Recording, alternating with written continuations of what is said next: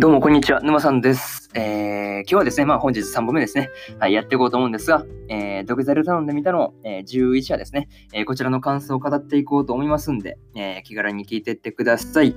えー、そうですね。まず、えー、まあストーリーというか、うんですね。えー、まずあらすじから入っていくわけですが、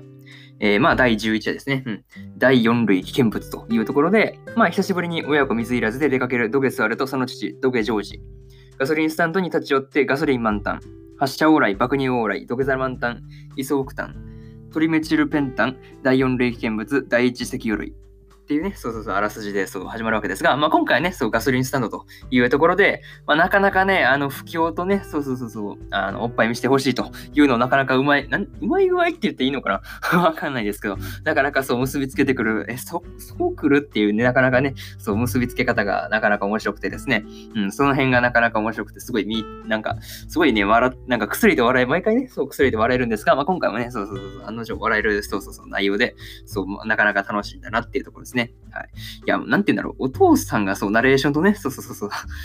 お父さんが、そうそうそう、ドゲスあれがね、そう、あの、お父さんがナレーションだったのっていう風に突っ込むのがな、なかなか面白かったんですけど、うん、今回はね、あの、突っ込みとそうですね、なんかボケがそう入れ替わってる感じでね、なかなかそういうところが面白かったなと。いつもだったらね、うん、ドゲスワルのまあ行動に対してナレーションのね、が突っ込むっていうところなんですけど、まあ今回ね、うん、ドゲスワルが突っ込む側にね、うん、回ってしまうっていうね、なかなか、なんていう、ちょっと新鮮な感じでなかなか面白かったなというふうに思います。はい。とりあえずね、えー、こんな感じでですね、えー、ドクゼル頼んでみたの第11話の感想をね、まあ終わりにしようと思うんですが、えー、そうですね。えー、まあね、今日は他にも、えー、2本撮っておりまして、えー、そうですね、まず、えー、そうですね、